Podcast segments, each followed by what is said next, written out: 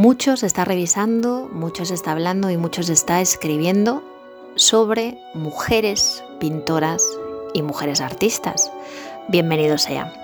Así que hoy vamos a dedicar este espacio del cuentacuadros a hablar de una de las grandes maestras de la historia del arte, ni más ni menos que Lavinia Fontana, una autora única que además no fue deudora, sino que quiso recalcar la influencia que sobre ella habían tenido grandísimas artistas como Katarina van Hemesen, como Sofonis van Gisola y que llevó una vida apasionante, entregada también al mundo del arte. Hablaremos de ella a través de un cuadro muy especial que es su característica visión de los amores de Marte y Venus que pintó en el año 1595 y que pertenece a la Fundación Casa de Alba, una pintura ubicada en Madrid. Pues espero que os atraiga esta propuesta. Nos vemos dentro de unos segundos y desde este lado del micro, María Ideas Flotantes, María Martín Sánchez.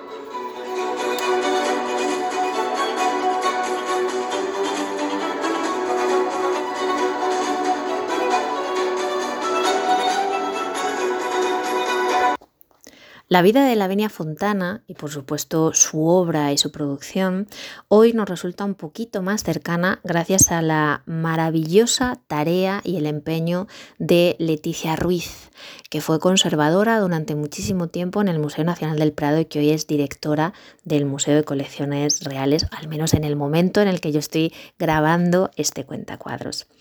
Es ella quien decidió comisariar una exposición única, la segunda dedicada a mujeres artistas en las colecciones del Museo Nacional del Prado y que llevaba por título Historia de dos pintoras, presentándonos a través de diferentes salas las sugerentes piezas que salieron de los pinceles de dos grandes, Sofonis Banguisola y Lavinia Fontana, aunque hoy hablaremos un poquito de esta segunda.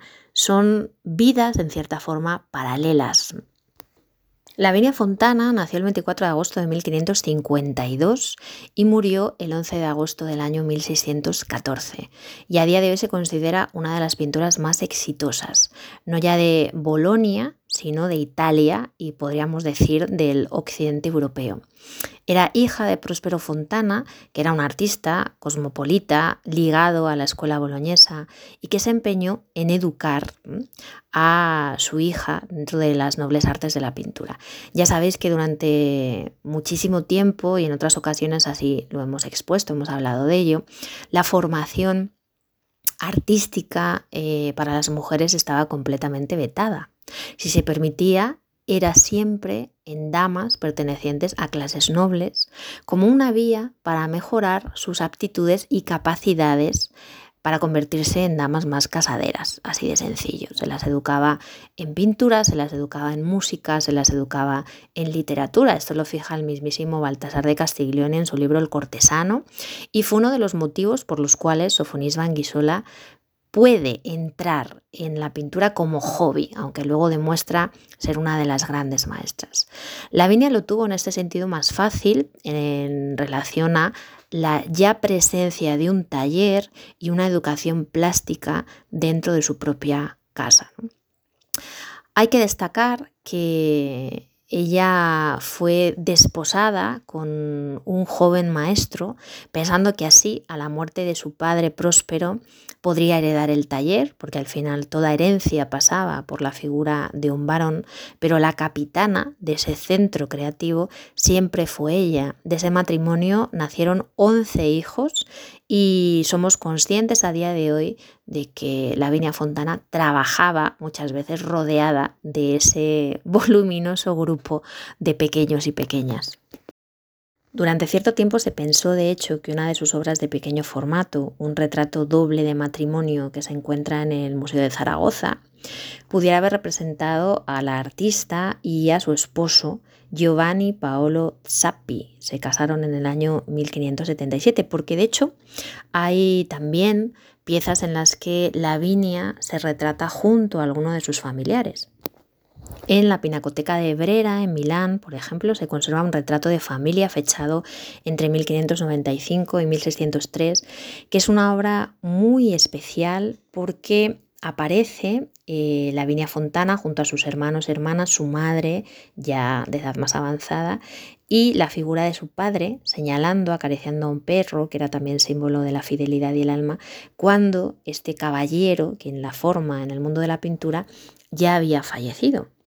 Pero, no obstante, las obras más importantes son aquellos autorretratos donde Lavinia se presenta en sociedad y ante ojos de espectadores de formación cultural notable, tocando la espineta, como una dama cultivada que sabía de música, ataviada con vestimentas no tan lujosas como las de Sofonisba Anguisola en ocasiones, de hecho a veces más pretenciosas en el sentido de tratar de demostrar qué estatus iba alcanzando a través de su trabajo, collares de cuentas de coral rojo, eh, horquillas, joyas para el peinado, con la presencia de sirvientas que le acercan partituras musicales, en el interior de una estancia donde al fondo se ve otra sala con los caballetes ya colocados, e inscripciones donde no solo determina Lavinia, Virgo, Prosperi, Fontana, Filia, Ex, Especulo e Imagine, es decir, en esta pieza a la que estoy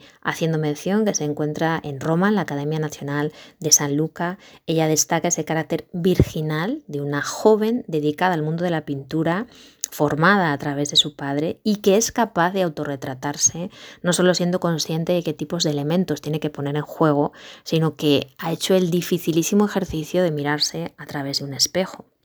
Su estilo pictórico siempre se dice que tiene sus raíces en la formación con su padre, ¿no? pero es verdad que se mostró cercana a otros artistas italianos de renombre, como Correggio, como Parmigianino o como Cambiaso. Por lo tanto, hay una influencia dentro de escuela boloñesa, pero también de pintores venecianos. En las crónicas vemos que su pintura se catalogaba como de buena invención y desde 1589 era ya un artista de prestigio que se hallaba al frente de su propio taller y que practicaba, esto es un dato importantísimo, tanto la pintura religiosa de gran formato como la pintura mitológica y el retrato. No solo que Lavinia fuera una celebridad local que trabajaba de forma asidua en ciudades como Florencia y Roma, que recibía encargos nacionales de distintos puntos de Italia, sino que es que dinamitó esa ley que imponía que las mujeres tuvieran que trabajar con bodegones y naturalezas muertas. Sofonisba ya lo había hecho, de hecho Lavinia, he comentado, era una de sus más fieles admiradoras, con el género del retrato y también se atreve con la pintura religiosa, pero la mitología, que es el género en relación a nuestra pintura de hoy, era harina de otro costal, porque implicaba desnudo, implicaba historia, implicaba narrativa. Esto no olvidemos proveniendo de una familia que tenía el reconocimiento de la sociedad artística, intelectual, aristocrática de su ciudad, pero que no era de origen noble, ¿no? aunque sus pretensiones sociales pudieran estar alimentadas por el medio urbano y gobiernos, donde el concepto de ciudadanía y las posibilidades de evolución eran determinadas, pero lo cierto es que había que contar con ciertos respaldos. Claro, su padre tenía contactos con referentes como Perino del Vaga o Vasari, ¿no? pero su oficio seguía ligado a el gremio y a una actividad meramente artesanal. En esas vidas paralelas que os comentaba que seguían eh, Sofonisba y Lavinia, es cierto que la figura del padre fue determinante en cuanto al interés de potenciar la formación pictórica de Lavinia y hacer una campaña publicitaria que se apoyaba en su propia maestría técnica y, artística para lanzarla a un mundo en el que consiguiera el apoyo de los más grandes. Y lo consiguió, ser referencia de la dama pintora, siempre, ya sabéis, siendo reflejo de las convenciones, la respetabilidad, la virtud propias de su sexo, siempre y cuando se quisiera desarrollar sobre, o sobre todo una profesión fuera del ámbito doméstico, pero reconocida y así se la trataba por la calidad de su pintura, se reclamaban sus retratos y sobre todo desde esa humildad el reconocimiento era aún mayor. Sabemos que llega a participar junto a su padre o incluso crear obras que iban dirigidas a espacios públicos, no siempre de ámbito privado. Tenemos constancia a través de medallas acuñadas que celebraban su fama el nivel de importancia y reconocimiento que ella alcanzó. sobre todo como profesional, traspasando los límites eh, también más allá de los géneros impuestos a las mujeres.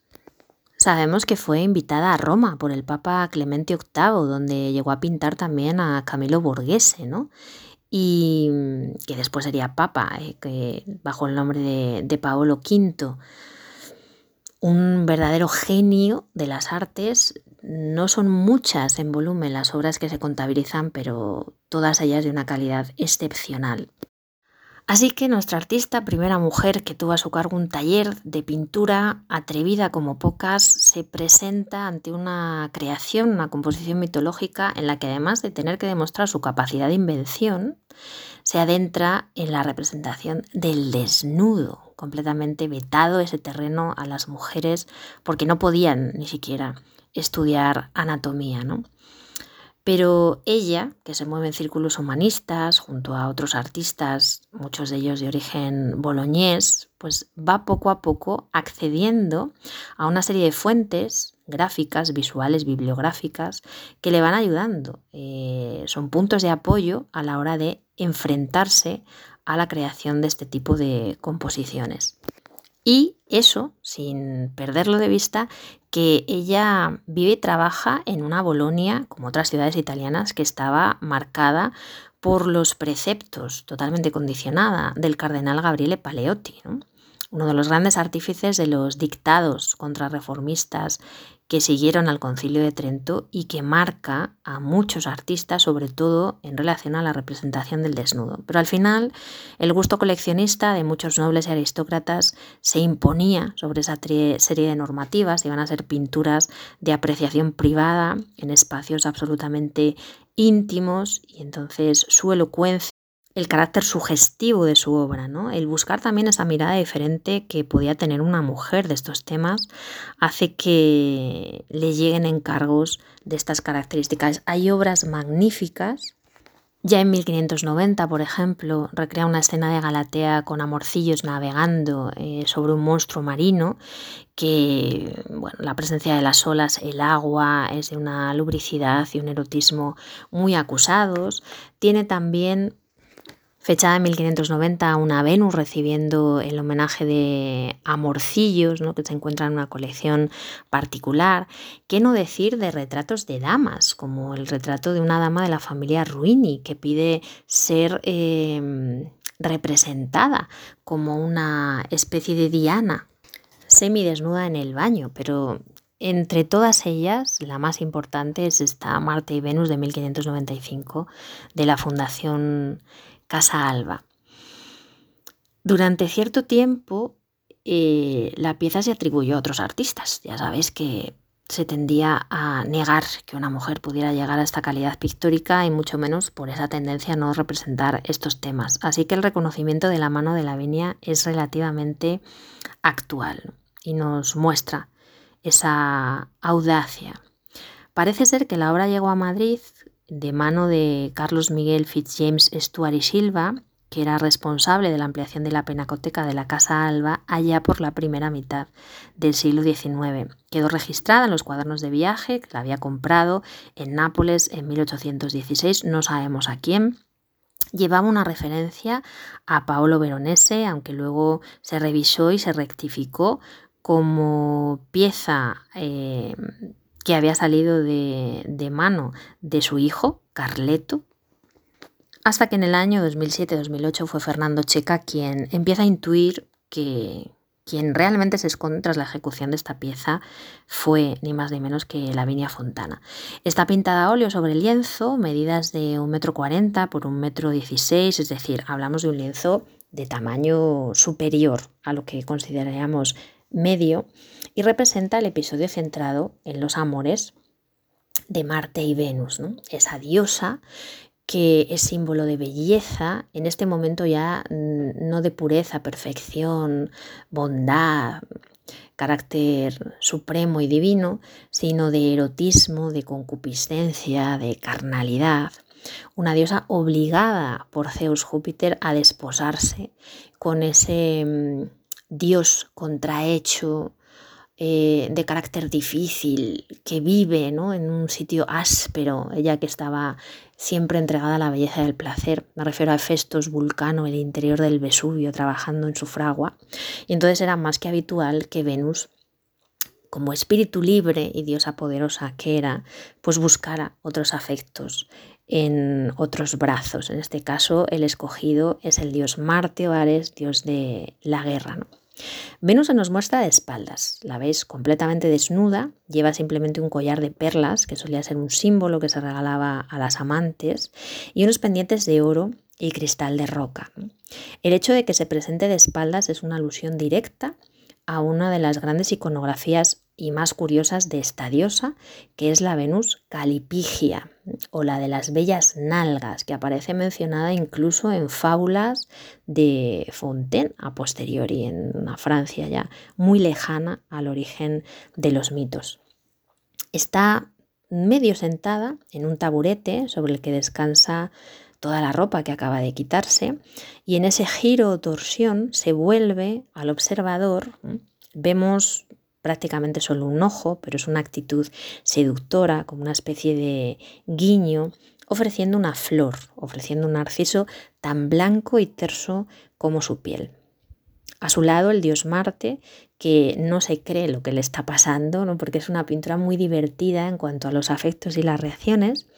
Contempla a la diosa desnuda, entiende que tiene la posibilidad de yacer con ella, estar en amoríos y entonces se despoja, acepta Veis que no son esas escenas violentas de Zeus, ¿no? Aquí hay un chick to chick, aquí hay un juego de seducción, pues se despoja de todas sus armas, que de hecho yo siempre digo, parecen estar cayendo y sonando, ¿no? El, el escudo, la espada metálica en ese suelo donde aparece una jarra que recuerda ¿no? a esos juegos del lustróforo, eh, la jofaina, los baños que se daban las mujeres antes de casarse como símbolo de esa Venus que sale de las aguas, esos zuecos que tienen un aire también un poco hispano. Y con decisión, al menos en la mano, todavía no se ha quitado el casco, mira dubitativo a ver cuál es la reacción, toca discretamente eh, de forma delicada pero directa la nalga izquierda de, la diosa. Veis que en el fondo no hay nada que distraiga de ese gesto, aunque aparezcan las chinelas, aunque aparezca la jarra metálica, que son elementos que están en otros cuadros parecidos que se conservan en Nueva York, en el Metropolitan. Todo se va a, a ese inicio del, del, juego amoroso. Hay un tercer personaje, que es un cupido, que aparece adormecido sobre la cama, sin soltar el arco, es como que él ya ha hecho su tarea, ha lanzado las flechas, ha prendido esa llama, y por encima de él un cortinaje en esos rojos rosados venecianos que hemos visto aparecer en tantos cuadros también con Venus y otras alusiones al placer, por ejemplo, en obras de Tiziano, que parece arrancar justo desde el centro del lienzo y se abre en dos paños simulando una cortina que en el momento en el que esas dos figuras entren en la cama se cerrarán a modo de, de telón.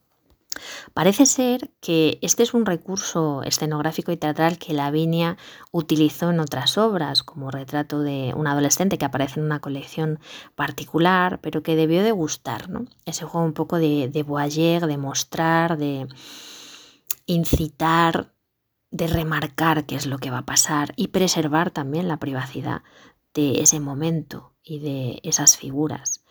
Hay muchísimos ecos de pintura veneciana, la importancia de las texturas, la importancia de lo sensorial. Mencionaba Tiziano, ¿no? pero también Veronés, también alguno de sus discípulos.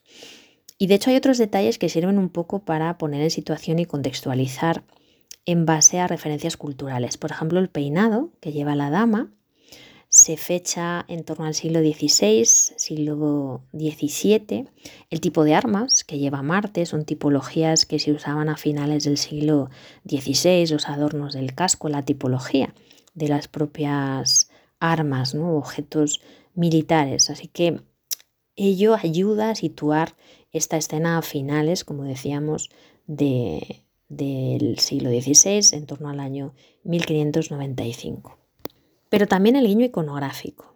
Esa presencia de la Venus calipigia coincide con una relegitimación de ese modelo venusino que se dio en Venecia entre los siglos XV y XVI, en parte porque se recupera en Roma una estatua que al menos se menciona en 1556 en el Palacio Farnese y que se vinculó con esa figura de la Venus canipigia que se describe en la antigüedad. Muchos teóricos del arte, grabadores, comienzan un poco a volver a difundir esa iconografía y entonces ya sabéis que los artistas tiran de ese tipo de fuentes.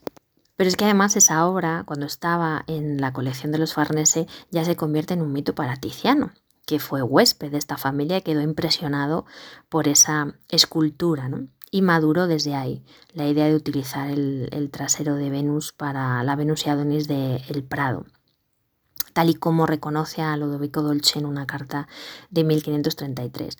Veis que en el fondo es contemplar la belleza desde dos puntos de vista. Y esto nos remite a las crónicas escritas en la Grecia antigua cuando se presenta la Venus de Nido. La contemplación ubicada a la escultura en el templete no se hacía solo de frente, sino también desde un acceso posterior. El poder rodearla y darte cuenta de que era esa piedra casi hecha carne, una escultura de carne y hueso, pues potenciaba aún más el naturalismo y el impacto de la contemplación de esta obra. Entonces todo esto se vuelve a recuperar en aquellas fechas y genera un ideario, sobre todo un éxito extraordinario. La viña bebe de esas fuentes, entra dentro de esas modas, responde a los parámetros que le demandan quienes encargan esta pieza. Pero hay quienes mencionan también pinturas realizadas por Cadore en las que se habla de, bueno, variaciones de episodios mitológicos, de cómo en el momento, en cierto momento de los amoríos entre Venus y Marte, Cupido, muy trasto, ¿no? Él coloca un espejo justo a la altura de las nalgas de Venus y entonces Marte le aleja de allí de inmediato. No se sabe si quizá alguna de estas composiciones pudiera haber sido también punto de referencia para la creación de este cuadro por parte de Lavinia. Se ha tratado de rastrear también una posible identidad en los rostros de los personajes, porque si los contempláis, no son exactamente modelos al uso, si desde ciertos aspectos de canon, la forma de los cuerpos, la blancura o piel más oscura en el caso del varón, una fisionomía musculosa en él, curvas más voluptuosas y suaves en el caso de ella, pero me refiero a los rasgos, ¿no? al rostro. Y mm, pudiera ser que dentro de este gusto de las élites por utilizar la mitología como pretexto para poder aparecer desnudos en un cuadro, aunque fuera de contemplación privada, a veces regalos que se hacían a los amantes, hay alguna identidad precisa. Hay una hipótesis que rastrea que el autor del encargo fuera Jacopo Boncopagni, que era hijo del Papa Gregorio XIII. Pero ya os digo que es simplemente una suposición. En cualquier caso, es un ejercicio maravillosamente resuelto con toda una serie de elementos narrativos. Los efectos de sonido, que os decía, del arma o de las armas que caen al suelo, cómo sin embargo se mantiene el equilibrio del jarro, las chinelas, ¿no? ese descalzar los pies, que también fueron a veces puntos de elevado erotismo la textura de las telas en contraste o de las frías perlas en contraste con la cálida piel. Estos eran efectos que se buscaban cuando se encargaban este tipo de cuadros. Como Venus se muestra desnuda, pero Marte aparece púdicamente envuelto en una serie de telas. El concepto no era el mismo para hombre y para mujer. Los pliegues en las almohadas, en las sábanas, fijaros la bola y las borlas que decoran el punto ¿no? del cabecero cercano al cual duerme Cupido, las borlas de las propias cortinas, ese efecto de dosel, en un espacio íntimo que a la vez se encontraría en el interior de otra estancia todavía más privada. El modelado de la pincelada es muy sutil, sobre todo en zonas, por ejemplo, como el trabajo de las carnaciones, esos carrillos de Venus, esa mirada coqueta, los brillos de algunos rizos, el modelado de los labios, la luz que incide en los pétalos de esa flor que ella le ofrece, desflorar, también es un término que podría intervenir en la lectura e interpretación de este cuadro. Fijaros las pinceladas y gamas de blancos en los brillos y reflejos del casco o del escudo, esa calidad a la hora de representar los materiales metálicos y cómo reflejan y proyectan eh, los focos de luz. Texturas, color, suavidad de pincelada, todo para recrear un ambiente que llamara al mundo de los sentidos y que pusiera en la antesala de otro tipo de placeres.